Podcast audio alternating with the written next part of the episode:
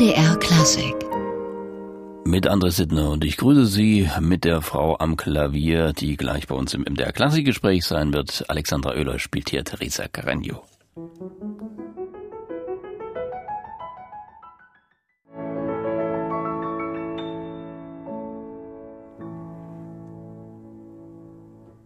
Kleines Intermezzo Scherzoso von Teresa Carreño hier bei MDR Klassik zu dieser speziellen Dame. Kommen wir gleich noch, denn sie ist sehr wichtig für die Frau, die heute zu Gast bei uns im MDR Klassikgespräch ist. Sie ist ja eine der Pianistinnen, denen hervorragende technische Souveränität gepaart mit großem musikalischen Eindringen in die Musik bescheinigt wird und sie pflegt, damit wären wir dann wieder bei Teresa Carreño, ein ungewöhnliches Repertoire. Darüber hinaus ist sie eine gefragte Pädagogin, hat mit der Bach-Akademie Leipzig eine besondere Ausbildungsstätte für junge Musiker vor dem Studium gegründet. Heute bei MDR Klassik im Gespräch. Alexandra Oehler, ganz herzlich willkommen. Ja, guten Morgen. Ich grüße Sie ganz herzlich. Frau Oehler, äh, Sie sind ja nun eine sehr vielseitig interessierte, was auch das Repertoire angeht, Pianistin. Wie ist denn diese Liebe jetzt speziell zum Klavier bei Ihnen überhaupt entstanden? Also, die Liebe zum Klavier hat meine Mutter gelegt. Also, ich war ein sehr offenes und auch glückliches Kind, also wie Kinder, glaube ich, so sein sollten in dem Alter, also von fünf Jahren. Und sie fragte mich, ähm, hast du Lust, Klavier zu spielen? Ich habe noch zwei Schwestern. Die große spielte Geige, die mittlere Gitarre und meine Mutter hatte so die Idee, dass das Klavier etwas für mich sein könnte. Und so ging sie mit mir in die Musikschule und damals war es so, dass man eine kleine Aufnahmeprüfung machen musste. Da wurde nicht gleich jeder genommen, der sich anmeldete. Und ich habe sie bestanden und ja, inzwischen hat sich ja die Liebe zu einer ganz großen Liebe entwickelt. Und ich kenne das ja auch noch aus der Musikschule. Da fängt man ja an mit Werken, äh, die durchaus am Rande des Repertoires liegen. Wenn ich so diese ersten Eingangs, da hat man so kleine Kriegermenuette gespielt oder Daniel Gottlieb Türk oder solche Sachen, was nicht unbedingt Mainstream ist. Und später, wenn man dann in dem professionellen Bereich, was bei mir dann nicht mehr der Fall war, wenn man dann da hingeht, dann ist doch bei vielen Pianisten, dass das Repertoire sich doch erstaunlicherweise sehr verengt. Bei Ihnen war das nie der Fall. Wieso nicht? Hm. Also, vielleicht eingangs noch, also ich bin in der DDR mit der sogenannten Holzweißig Klavierschule groß geworden und da waren diese besagten Menuette drin und ich halte das nach wie vor noch eine doch ganz gute Zusammenstellung, was da drin zu finden ist. Allerdings haben sich die Rahmenbedingungen eben verändert, wie Sie das gerade sagen. Also nicht nur bei den Kindern, sondern auch heutzutage bei den Pianisten. Also ich bin von der Persönlichkeit her sehr, sehr offen und sehr interessiert allen Dingen gegenüber und filtere für mich sehr schnell, was ist interessant, wo glaube ich ein Juwel vielleicht zu entdecken und habe natürlich an erster Linie Selbstfreude daran, das muss ich jetzt so gestehen, aber es ist mir natürlich ein großes Anliegen, andere daran teilhaben zu lassen. Ich sage manchmal unter den Kollegen ganz lapidar, wer möchte schon immer gern Roulade essen? Also Roulade oder sagen wir ein Lieblingsgericht jeden Tag ist auch nicht so gut, dass ähm, irgendwann hat man es über. Selbst Und, in Variationen. Selbst in Variationen, genau so ist das. Also es hat auf jeden Fall Bestand Bach, Beethoven, Brahms. Also ich, ich liebe die sogenannten Klassiker, aber auch weiter weg befindet sich eben tolles Repertoire. Ich habe manchmal schon darüber gesprochen oder mir wurde die Frage gestellt, ja, warum ist es denn in Vergessenheit geraten? Ist es denn jetzt wirklich so gut, Frau Oehler, was Sie da jetzt nun ausgraben? Ja, ist denn das wirklich hörenswert? Die Frage ist natürlich auf jeden Fall erstmal grundsätzlich äh, berechtigt. Aber ich darf für mich in Anspruch nehmen, dass ich schon sehr, sehr genau gucke, wie ist, sind denn die Kompositionen? Und an dieser Stelle möchte ich einfach nur ein Beispiel erwähnen. Was wäre mit unserem tollen Johann Sebastian Bach, wenn es keinen Mendelssohn gegeben hätte. Also Bach war völlig in der Versenkung verschwunden. Aus heutiger Sicht undenkbar, wenn wir nur an das Bachfest in Leipzig denken und also wirklich weltweit. Also mehr muss ich gar nicht dazu sagen. Das heißt, es sind immer gewisse Rahmenbedingungen nötig, um Kompositionen oder Komponisten weiterleben zu lassen. So, also das ist, äh, denke ich, die Antwort darauf. Und natürlich kommt mir da auch zugute, dass ich mich in diesem sogenannten Standardrepertoire gut auskenne, weil Kompositionen, die man noch nie gehört hat, die im Archiven lagern, die muss man natürlich auch lesen können. Das hört sich jetzt so ein bisschen lapidar an. Ich bin da meinem Lehrer, Professor Ulrich Urban, sehr verbunden. Der sagte oftmals, zu einer Zeit, da hatte ich noch keine Brille, Mensch, setz dir doch mal die Brille auf, hier steht doch alles, ja. Und wir haben akribisch Notentexte gelesen und er hat da meinen Blick überhaupt dafür geöffnet. Also ich wusste das nicht und bin ihm da unglaublich dankbar. Und so hat sich da auch eine Sensibilität in Dingen entwickelt, wo ich sage, hat mir einen großen Blick geöffnet und die würde ich mir gerne auch von anderen wünschen. Und Sie haben ja durch das Repertoire, was Sie auch eingespielt haben, auch Blicke geöffnet. Also wenn ich an Ferdinand Hiller denke, wenn ich an Ignaz Brüll denke oder die wunderschönen Carreño-CDs, ähm, das sind ja Dinge, die auch einen Blick werfen auf eine musikalische Zeit, die eben, wo eben die großen Namen nicht alleine standen, sondern auch in einem Kontext. Und Sie bedienen ja auch diesen Kontext mit. Ja, so ist das.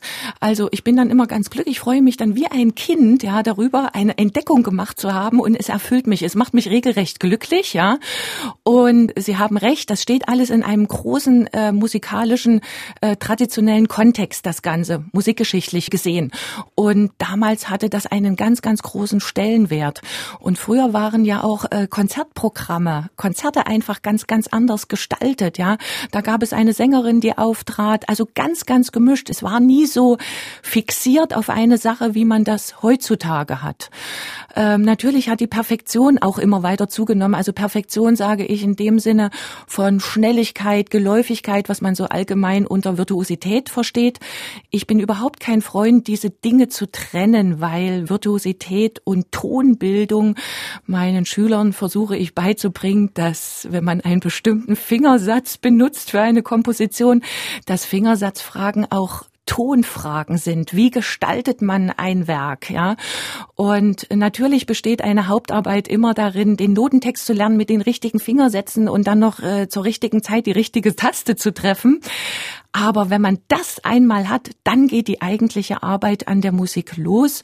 Und ich freue mich immer über Individualität, äh, die gepaart ist mit Wissen um eine Sache. Also wild äh, irgendwas rumzumachen, das hört sich jetzt ein bisschen scharf an, soll aber gar nicht, äh, das nützt gar nichts. Ja, also äh, wenn wir das jetzt wieder in, ins Kulinarische mal übergehen lassen, in ein sehr, sehr schönes Essen, der Koch wird ganz dosiert die Zutaten wählen, äh, dass es dem Genießer schmeckt. Ja, der Zuhörer soll natürlich gar nicht merken, was sind es denn für Zutaten eigentlich. Der Hörer soll sich zurücklehnen und soll für seine Welt und für sich etwas mitnehmen und nach Möglichkeit, was ihn lange trägt und was ihn bereichert. Da haben Sie ja eine Menge vorgelegt, unter anderem Ferdinand Hiller, einst ja Mendelssohn-Freund und Kollege, hat auch mal eine Zeit lang die Gewandhauskonzerte dirigiert, allerdings nicht so erfolgreich. Da kam es dann zum Zerwürfnis mit Mendelssohn. Aber er war ein exzellenter Pianist und geachteter Komponist. Hier ist ein kleines Stück von ihm, Gazelle nach der arabischen Gedichtform. Alexandra Oehler am Klavier.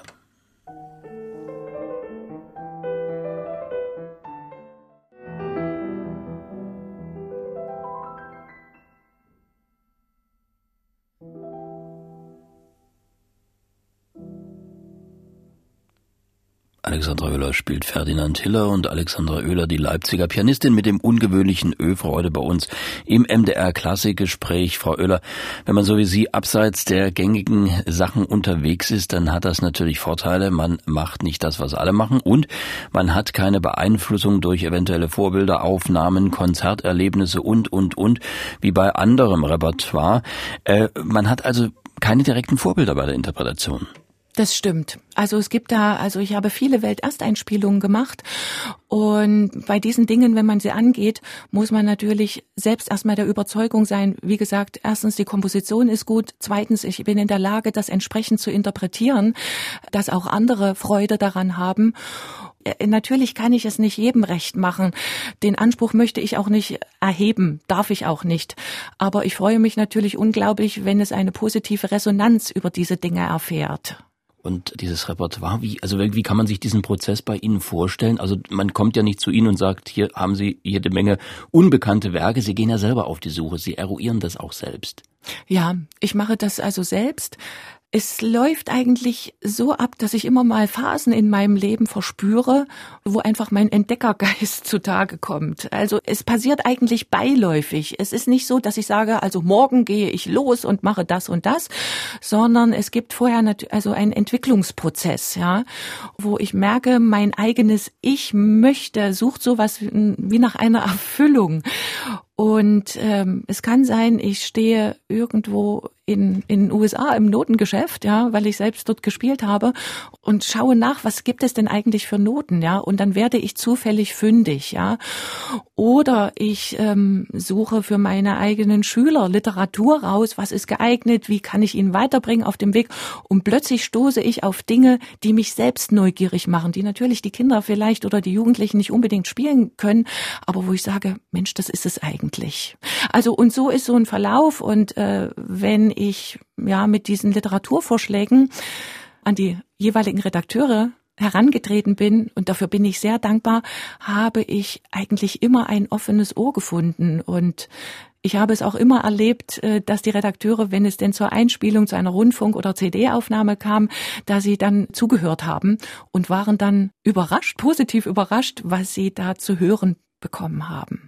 Das heißt, es ist gar nicht unbedingt ein Nachteil, wenn man den Markt, der ja doch meist nach dem Mainstream verlangt, dann mit Unbekanntem versieht. Das äh, finde ich überhaupt nicht von Nachteil, eher von Vorteil. Ich denke, dass wir alle, die in der Öffentlichkeit arbeiten, eigentlich eine gesellschaftliche Verantwortung haben. Und hier haben die Medien natürlich für mich auch eine große Verantwortung und Funktion. Sie stellen er sie es in die Öffentlichkeit und sagen, das ist was ganz Tolles, orientiert euch bitte daran. Und die Orientierung sollte natürlich für die Menschen so gut wie möglich sein. Also es gibt natürlich auch Bereiche in meinem Leben, da kenne ich mich nicht so besonders gut aus. Und ich würde jetzt einfach den Anspruch erheben, ich nehme jetzt einfach mal Malerei. Ich würde eigentlich, wenn ich könnte, malen.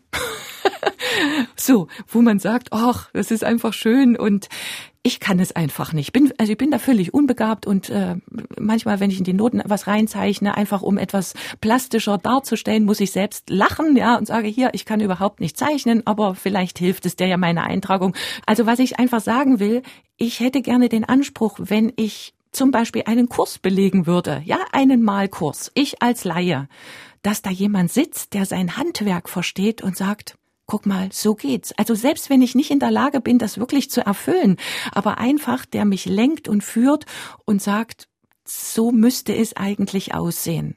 Also das würde ich mir einfach in vielen Bereichen wünschen, dass mich da Menschen führen, also auch andere, also wo ich, wo ich mich gut orientieren kann und wo ich einfach sicher sein kann, das stimmt, was mir da vermittelt wird. Nun machen Sie das ja gerade auf dem Gebiet des Klaviers als Pädagogin auch selbst. Wie sieht denn das aus? Also diese, diese Anleitung, die Sie jetzt gerade beschrieben haben bei Ihren Schülern, äh, damit äh, zum einen natürlich dann auch was Ordentliches herauskommt, zum anderen aber auch die jungen Menschen sich da nicht übernehmen vor lauter Ehrgeiz und dann vielleicht das Ganze sich ins Gegenteil verkehrt. Das ist eine sehr gute Frage. Also ich bin ja, ich setze jetzt einfach mal ein paar Sätze voraus. Ich bin ja sehr, sehr leistungsorientiert groß geworden und erzogen worden und habe natürlich dadurch gelernt, mir auch sehr viel selbst abzuverlangen. Also die, die Perfektion ist da, ja, ist einfach mit der Zeit schon enorm gewachsen. Und äh, bei allem Wachsen diesbezüglich hatte ich aber immer ein Ziel, dass es mir gelingen möge, dass die heranwachsen, die ich betreuen darf und die Freude am Klavier haben, die sagen, ich möchte das gerne machen, dass sie an erster Stelle Menschen sind, egal ob klein oder groß. Das heißt, jeder, der vor mir sitzt, ist individuell zu behandeln, ja. Also jeder bringt da seinen kleinen Rucksack mit und seine Persönlichkeit, so wie er eben ist. Und sie erkennen die gesamte, wirklich die gesamte Persönlichkeitsstruktur, wenn sie jemanden im Einzelunterricht betreuen. Das, was sie dort feststellen, durchzieht das wie ein roter Faden in sämtlichen Lebensbereichen. So, das heißt wiederum eine große Verantwortung. Ich möchte jetzt den Satz sagen, wo sind die Schwachstellen, wo es sind die tollen Seiten, die es auch zu entwickeln gibt. Und so ein Unterricht kann helfen, ähm, eben die Persönlichkeit zu entwickeln. Ich versuche, mit direkter Ansprache, also indem ich Dinge wirklich genau benenne, aber niemals vernichtender Kritik Sachen rüberzubringen, zu erklären. Und wenn dann kommt, ach, ja, Sie können das ja, und da sage ich, du, ich bin dazu da, ich stehe dir zur Seite, ich helfe dir dabei. Und ich bin ganz dankbar. Es ist mir wirklich noch nie passiert, dass einer während des Prozesses aufgegeben hat. Ich habe immer die Rückmeldung bekommen, ähm, es war manchmal ganz schön hart bei Ihnen und was Sie mit den Tönen so veranstaltet haben, so ein bisschen heller und ein bisschen dunkler und da müssen wir die Linie und so weiter und so fort. Also wenn das gelingt, was mir selbst wichtig ist, behutsam einzubetten in den anderen, dass es ihn stärkt und aufbaut, dann bin ich sehr froh darüber. Also es bestärkt mich in, in meinem Tun, etwas Sinnvolles zu tun. Also nicht etwas, ich sage jetzt mal, was narzisstisches, was mir nur gut tut, sondern also an den anderen weiterzugeben. Und ähm, es ist auch niemals meine Absicht, von vornherein zu sagen, du musst Berufsmusiker werden. Wir haben Berufsmusiker wie Sand am Meer. Ich finde, was jeder hat, egal wie alt er ist. Also ich rede, ja doch, ich rede in dem Falle von, von Kindern und Jugendlichen. Jeder hat sein Recht, sein Potenzial entsprechend ausgebildet zu werden, weil, jetzt bin ich beim nächsten Thema, wir brauchen gutes Konzertpublikum, was also gerne in die Konzerte geht und äh, nicht nur oberflächliche Events einfach abfeiert, weil es die Rahmenbedingungen so vorgeben, sondern zu sagen, ich ja intellektuelles Sein mit Freude und Schöpfertum, also Kreativität zu verbinden und ein erfüllendes Leben damit bereichern zu gestalten, das finde ich also eine schöne Aufgabe und wenn ich demjenigen oder derjenigen da gerecht werden kann, dann ist meine Aufgabe an dieser Stelle erfüllt. Und daneben blieb und bleibt ja immer noch Zeit und Muße auf die Suche zu gehen und wenig oder gar nicht gespieltes Repertoire zu erarbeiten. Wie wir schon gesagt haben, Josef Martin Kraus haben sie eingespielt, den Schweden, den die Schweden ja ihren Mozart nennen, ist ja gebürtiger Deutscher. Hier ist ein schwedischer Tanz von ihm.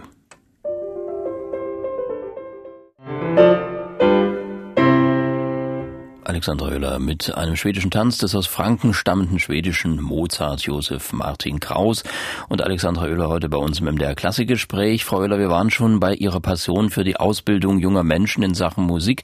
Das tun Sie unter anderem in der Bach-Akademie in Leipzig, über die wir noch reden werden. Wir brauchen gutes Konzertpublikum, haben Sie gesagt. Nicht nur gute Musiker. Da ist ja das Einbetten von, sagen wir mal, kulturellem Kontext in den Unterricht doch eigentlich unabdingbar, oder? Also da kann es ja nicht nur um die musikalische musikalischen Fertigkeiten gehen. Ja, das stimmt. Also ich bin, ich bin der Meinung, dass der Bezug zur Musik und auch zur Klassik, je frühzeitiger das gelegt wird, so wie Essen, Trinken, Schlafen, da sich natürlich in der, ja, in den Hirnstrukturen und natürlich letztendlich in den seelischen Prozessen, es geht ja immer einher. Also man kann ja nicht das eine von dem anderen trennen. Es macht was mit einem. Und äh, natürlich gibt es da Licht- und Schattenseiten letzthin. Ich möchte sagen, die Sonnenmomente überwiegen zum Glück. Natürlich durch diese Differenziertheit, die sie dadurch erreichen, nehmen sie auch manchmal Dinge wahr, die nicht so schön sind, die also bei einem Menschen der nicht unmittelbar damit konfrontiert ist als Berufsmusiker, die er gar nicht wahrnimmt. Aber das ist jetzt, es soll jetzt gar keine Wertung sein. Also ich möchte jetzt sagen, das ist weder positiv noch negativ. Das ist nur eine Feststellung, die ich dazu machen kann. Wir kommen dann gleich nochmal drauf. Ich würde gern nochmal auf eine Figur kommen, die Ihnen, glaube ich, ganz, ganz wichtig ist. Das ist Teresa Carreño, die venezuelanische Pianistin, die auch lange Zeit in Deutschland gelebt hat, mit der Sie sich ganz intensiv beschäftigt hatten. Äh, was ist das für ein Reiz gewesen für Sie, gerade diese Frau? Ich muss gestehen, es ist, es ist eigentlich wirklich tatsächlich meine Lieblingskomponistin, ja. Und ich bekomme schon Schuldgefühle meinen anderen Einspielungen gegenüber, wenn ich so etwas sage sie ist mir auf eine ganz bestimmte Art sehr nah. Es sind tatsächlich ihre Kompositionen, die sehr tief gehen. Ich glaube, dass ich ein sehr tiefsinniger Mensch bin, bin auch lustig. Das eine schließt das andere nicht aus, ja. Und wie ich dann, also es sind einfach Dinge, wie sie mit Musik umgeht, die sehr authentisch sind und also die berühren mich einfach im Innersten. Und dann kam noch dazu, also ich, es war so, dass ich zuerst ihre Kompositionen in der Hand hatte. Und das war auch so ein Zusammenspiel. Ich lernte vor vielen Jahren den damaligen Botschafter, äh, Dr. Erik Becker-Becker, deutscher Name, aber Venezolaner, also in Berlin kennen.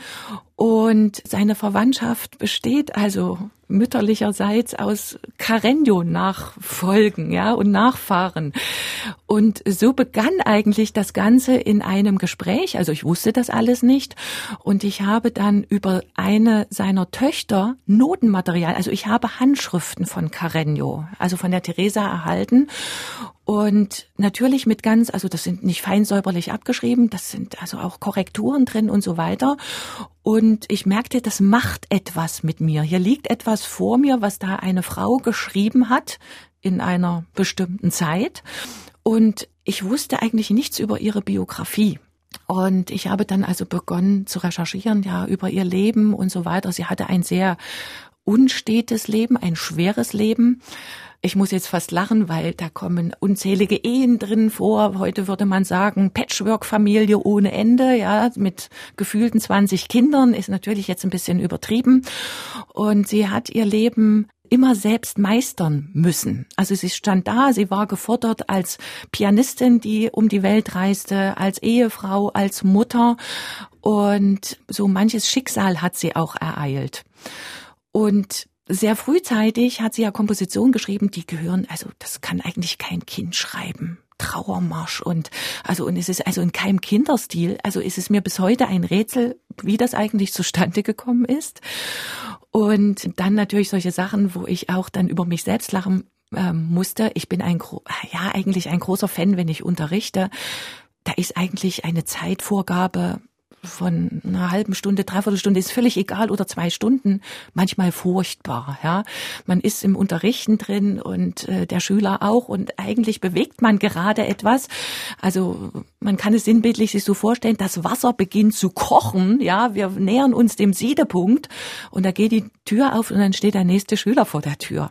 Ach, und dann muss man das gegebenenfalls wieder runternehmen. Aber was ich sagen will, diese, dieses Eingrenzen manchmal in so einen Zeitraster, so einen Zeitrahmen, der ist manchmal der Kunst, der Kreativität nicht so förderlich, lässt sich aber natürlich nicht anders machen. Also was ich sagen will, ich las dann irgendwann nach, dass Carreño also genau diese gleichen Probleme diesbezüglich hatte, wie ich sie noch heute verspüre. Und nach der Uhr exakt zu arbeiten, das habe ich mir antrainiert. Ich versuche also meinen Unterricht optimal zu gestalten, so dass ich weiß, in der Zeit möchte ich nach Möglichkeit das und das schaffen.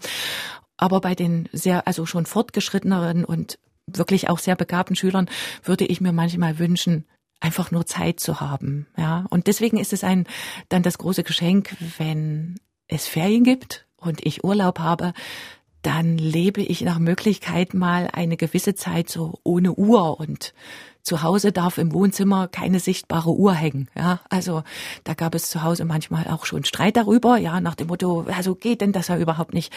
Aber da habe ich mich zum Glück durchsetzen können. Ich habe es, ich glaube, viele, viele, viele Male erklärt und das haben wir jetzt einfach so geregelt und ich muss einfach dazu schmunzeln, möchte das aber an der Stelle jetzt einfach auf sich beruhen lassen. Und ich habe aber rausgehört, da gibt es so eine Geistesverwandtschaft dann doch, also über das rein pianistische hinaus. Ja, ja, das, äh, das ist schon. Also es ist eine Art von Musik, als ich, äh, die ist mir also unglaublich in mir tief verankert. Also ähm, ich möchte jetzt auch nur nicht sagen, also ich habe nicht 20 Ehen hinter mir und keine 85 Patchwork-Familien, aber ähm, hier scheint es etwas tatsächlich so etwas wie Seelenverwandtschaft zu geben. Und es gibt natürlich also auch Menschen, ja, zu dem, also hat man nicht diese Resonanz. Ich glaube, das ist etwas ganz, ganz Natürliches und in allen Dingen, die uns umgeben, wirken eben die Resonanzgesetze und die wirken so stark, stärker als uns, glaube ich, manchmal bewusst ist. Und zu oder mit Teresa Carreño, da gab es auf alle Fälle eine sehr große Resonanz. Das hören wir jetzt. Alexandra Oehler spielt die Mazurka Opus 30 von Teresa Carreño.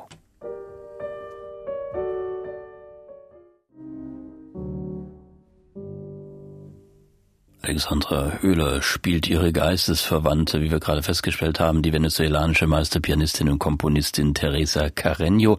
Alexandra Oehler heute hier bei MDR Klassik im Gespräch. Frau Oehler, Sie haben ja neben Teresa Carreño auch andere Komponistinnen eingespielt oder gespielt. Clara Schumann, ganz wichtig in diesem Jahr. Fanny Hensel war auch mit dabei.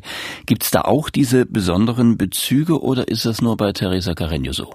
Es ist wirklich, es ist und bleibt bei Teresa Carreño etwas Spezielles Also bei Clara Schumann, die ich natürlich aufgrund ihrer ja historischen oder Herausragenheit auch, ja, also sehr sehr schätze.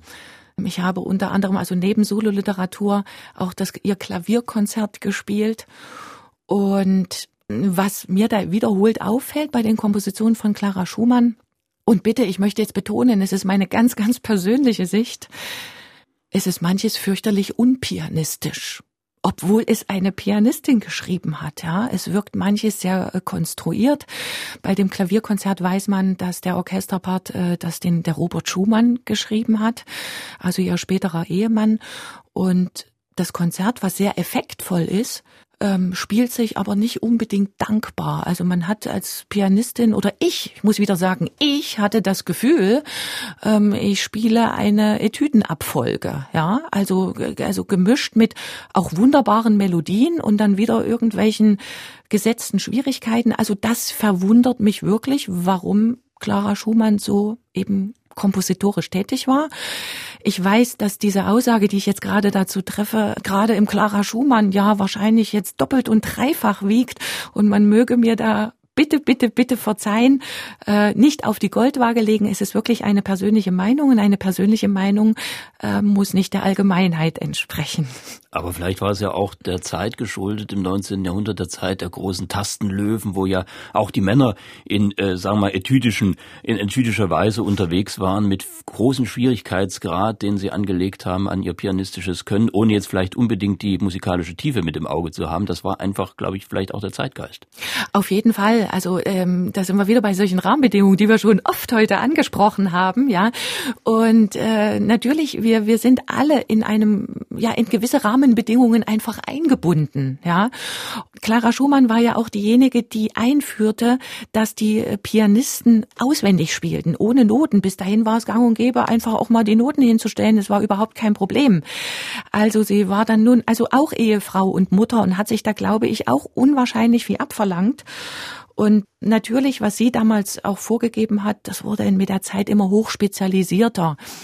Ich bin ja auch ein großer Fan von schon von Tonaufnahmen, weil irgendwann fühlt man sich nach wenigen Minuten, ich mache das ja nun schon ein paar Jahre, und irgendwann fühlt man sich tatsächlich wie im Wohnzimmer, ja, und denkt, ach, da kann man jetzt probieren und der Tonmeister hilft auch mit und das ist so ein Gemeinschaftsprodukt. Also man sollte nie glauben, man sitzt da alleine und ist dafür verantwortlich. Nein, da sind es auch wieder die Rahmenbedingungen, die entweder toll und optimal sind und man geht raus und sagt, ach, das haben wir alles gut gemacht, wir alle, ja.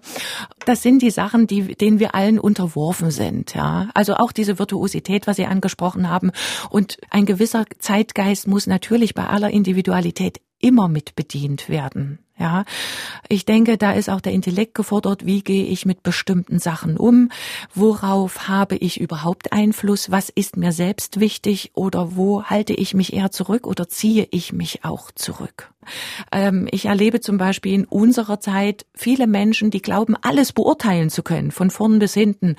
Und das halte ich für nicht gut. Natürlich soll man sich nicht pausenlos hinterfragen, was mache ich vielleicht falsch oder alles ist schlimm oder sowas. Aber eine gewisse Selbstreflexion für jeden, denke ich, ist gut, weil es uns allen in einem sozialen Gefüge wiederum zugutekommt. Und ich würde gern nochmal auf das, was wir vorhin besprochen hatten, das Pädagogische zurückkommen. Sie sind seit 2014 Leiterin der Bachakademie Leipzig. Das ist ein besonderes Projekt. Erklären Sie uns mal, was das eigentlich bedeutet. Ja, also wir haben ja in Deutschland die Bachakademie Stuttgart zum Beispiel oder Berlin, die man kennt und die ganz tolle Projekte auf die Beine stellen. Es hat mich viele Jahre bewegt, dass ich gerne eine fachliche, pianistische Erneuerung in die Welt bringen wollte. Also Sie merken vielleicht, dass ich jetzt versuche, die richtigen Worte zu finden. Also ich wollte etwas transportieren, was mir persönlich wichtig ist, nämlich, wir haben vorhin in Ansätzen auch darüber gesprochen, dass Kinder Freude haben am Musikmachen, am Klavier, dass sie pianistisch ausgebildet werden.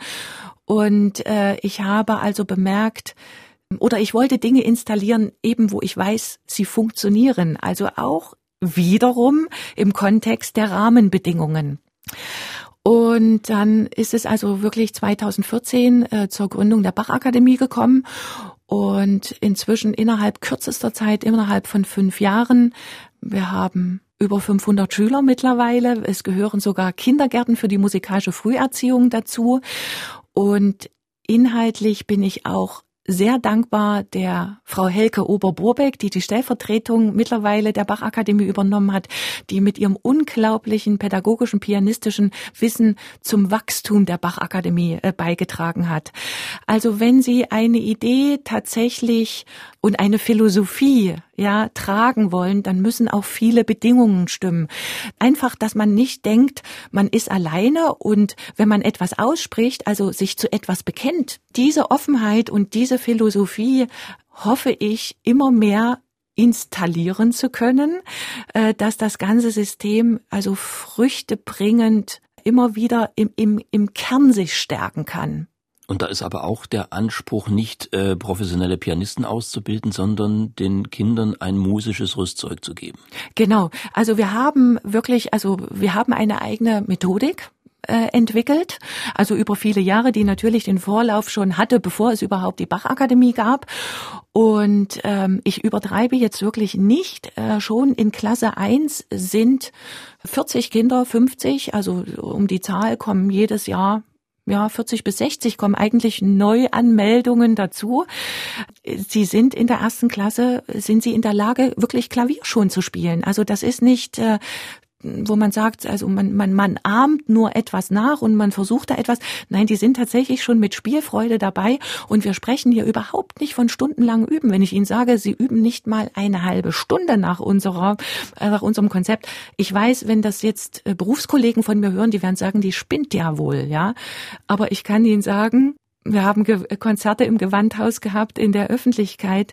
Es funktioniert wirklich und das freut mich natürlich auch im Namen meiner Mitarbeiter unglaublich. Und da sind so Sachen, da lasse ich mich auch von außen nicht beirren, weil einfach das Resultat da ist, ja. Es geht also darum, die Kinder zu entwickeln, ihren Möglichkeiten entsprechend. Ist ein Berufsmusiker dabei? Wunderbar, dann führen ihn wir natürlich also bis zum Studium. Ich habe ja 18 Jahre lang selbst äh, an der Hochschule unterrichtet und ich freue mich, dass ich eben die Leitung der Bachakademie habe. Ich, ich, ich bin in der Lage, ganz klein zu beurteilen. Also das heißt, wie beginnt man Klavierspiel und wie führe ich ähm, eventuell einen Studenten zu seinem Abschluss, zu seinem, also früher hieß es ja Diplom, inzwischen Bachelor oder Master. Also mir ist das alles sehr, sehr vertraut. Ich glaube, das ist etwas Seltenes. Normalerweise ist das gesplittet. Entweder man äh, äh, man bedient die Kinder oder man bedient also die Studenten, wobei ich sage, das eine und das andere ergänzen sich eigentlich ungemein.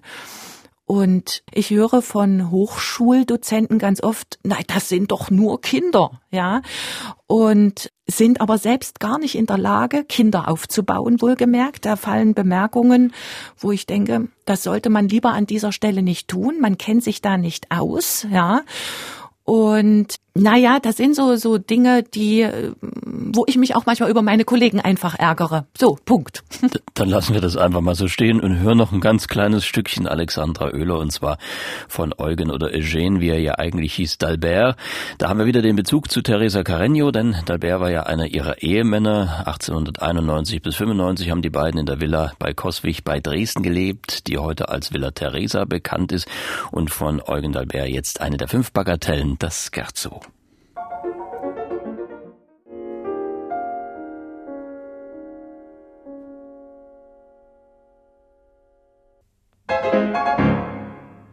Alexandra Oehler spielt Eugène Dalbert, die Leipziger Pianistin und Leiterin der Bacher Akademie bei uns im MDR Klassikgespräch. Frau Oehler, wir hatten gerade über das Konzept der Bacher Akademie gesprochen und da habe ich gelesen, es geht auch um den Begriff Erlebnisfähigkeit.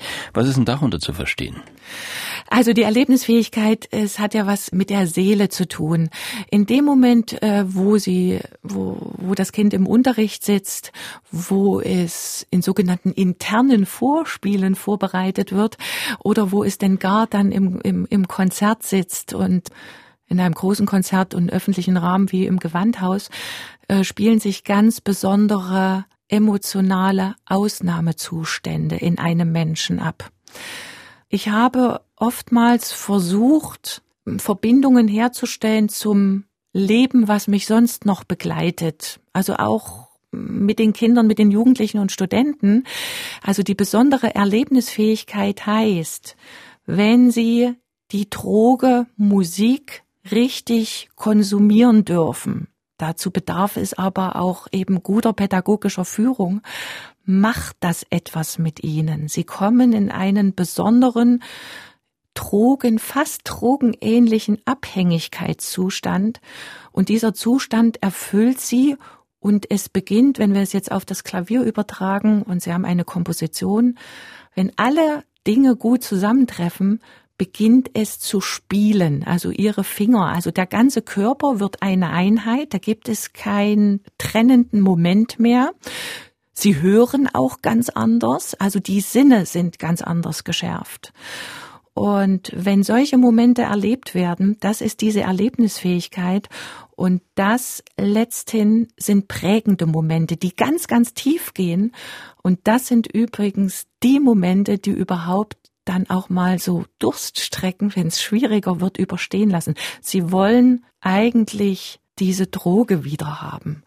Aber die müssen sie sich erarbeiten. Es hängt von vielen Bedingungen ab, aber das trägt auch über einen langen Zeitraum. Es ist äh, schwierig, das überhaupt in Worte zu fassen. Ähm, vielleicht kann man es auch so erklären, nach einem Konzert, egal ob Kind oder Erwachsener, Profimusiker, ist man hochgepusht. Also von wegen, man kommt gleich runter nach dem Motto, das Konzert ist vorbei und es ist mir doch egal. Nein, wenn dieser besondere Moment da war, dieser Glückseligkeit, dann ist der Akku ganz, ganz, ganz voll. Dann können Sie vielleicht gegebenenfalls die ganze Nacht nicht schlafen oder die Kinder schreien rum. Irgendwie muss es raus, ja. So. Und dieses Glücksgefühl, was es einfach ist, das ist diese Erlebnisfähigkeit. Und das ist etwas, das ist einfach nicht mit Geld zu bezahlen. Das ist was Tolles. Ich selber bin kein Sportler. Ich vermute, dass es im Sport ähnliche Hormonausschüttungen dazu gibt. Äh, können die sich bei sich selbst ja dann vielleicht auch noch herstellen? Also sie, es klingt ja nach sehr, sehr viel Arbeit und nach sehr großem Eingebundensein in diesen ganzen pädagogischen Prozess in der Bachakademie und darüber hinaus. Ähm, bleibt da Zeit noch für die eigenen Interessen, für das eigene Spiel, für das Konzertieren, für die CD-Einspielung, für das Ausgraben? Also die Zeit hat sich natürlich äh, minimiert, aber mein mein Herz und meine Seele braucht das als Futter. Ja, natürlich die Zeit der großen Konzertreisen, wo ich jahrelang unterwegs war und habe jeden Abend woanders gespielt. Das ist natürlich vorbei, weil sich der Schwerpunkt verlagert hat. Ja, es war auch eine ganz bewusste Entscheidung, die ich getroffen habe. Von daher war jetzt nicht irgendwie das verbunden mit so einem großen Abschiedsschmerz oder so. Ich wusste, es geht mir nicht verloren. Alles das, was ich gemacht habe, trägt mich weiter und ich darf es auch weiter tun. Also ich werde jetzt im, im Oktober werde ich die nächste CD einspielen und äh, sitze ich momentan, jetzt hat Sachsen Schulferien und diese Zeit gönne ich mir also bewusst, um so etwas vorzubereiten, ja. Und ich brauche es für meine Seele. Äh, letzthin hat es ja über dieses Jahr, die jahrzehntelange Auseinandersetzung mit diesen Dingen äh, dazu geführt, dass es eben für mich wie Essen, Trinken und Schlafen dazugehört. Und viele Dinge haben sich natürlich, wenn es jetzt um Konzerte geht, automatisiert, ja, wo man wirklich jahrzehntelang, wo, also irgendwie darauf geeicht war, ja, sich selbst erstmal kennenzulernen. Sie müssen sich unglaublich gut kennenlernen, ja, um dann entsprechend auch mit sich umzugehen. Also Sie wissen, der Vorhang oder die Tür geht auf und dann betreten Sie das Konzertpodium. Es ist äh, immer wieder die ähnliche, ich möchte nicht sagen gleiche Situation, aber wie lang spiele ich mich vorher ein? Was muss ich tun? Tun, damit ich nach Möglichkeit auf den Punkt tipptopp bin, in Ordnung bin. Dazu gehört es also so die Erfahrung, ich, ich erzähle eine kleine Anekdote, es war etwas Prägendes.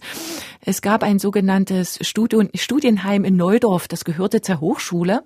Und ich selbst habe die Spezialschule für Musik in Halle absolviert als Kind. Jedenfalls waren da zwei, drei Wochen Studienheim Neudorf angesagt im Harz. Sie müssen sich vorstellen, eine Villa nicht schallisoliert mit vielleicht 25 Klavieren darin. Es war ein Höllenlärm, ja, es war eigentlich grausam. Sie hatten also gar keine andere Chance, entweder sie gingen raus in die Natur, die schön war, aber sie waren ja zum Üben dort eigentlich, ja. Das waren so Intensivierungswochen, möchte ich mal nennen, oder sie mussten selber üben, weil ansonsten haben sie es einfach nicht ertragen, ja. Und jedenfalls, ich war in der sechsten oder siebten Klasse und einige Jungs gingen raus Fußball spielen. Und an dem Abend waren Chopin-Etüden, war Vorspiel angesetzt, intern, aber eben Vorspiel. Und ich dachte, naja, ich habe jetzt also hier drei Stunden geübt, jetzt gehst du mal Fußball spielen. Ich wollte einfach das machen, was andere Kinder auch machen. Und habe da irgendwie drei, vier Stunden Fußball gespielt, kam total glücklich da rein zum Abendbrot und nach dem Abendbrot sollte besagtes Vorspiel stattfinden. Und es passierte etwas Grauenvolles mit mir. Meine ganze Motorik ging nicht mehr so wirklich. Das heißt, ich hatte mich bei dem Fußballspielen total verausgabt. Und mein Lehrer, ich fand das damals furchtbar, was er gemacht hat. Also wir saßen da alle im Kreis, jeder hatte eben zu spielen.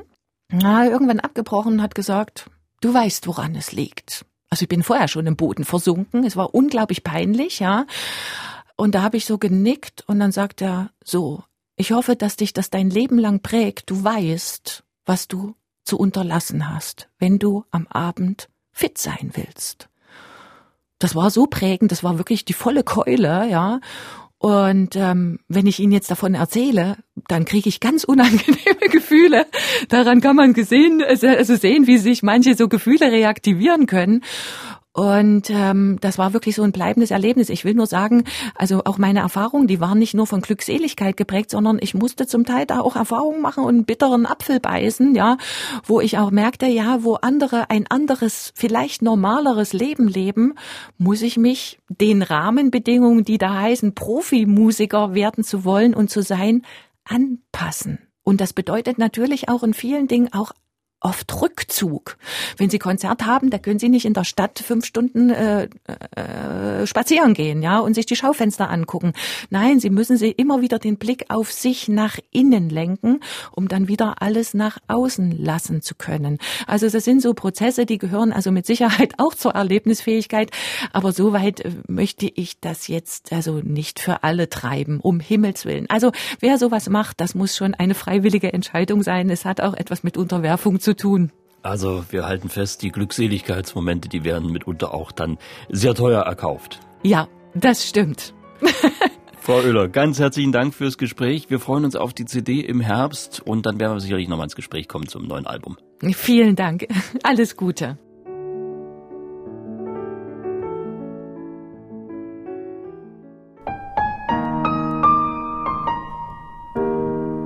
MDR Classic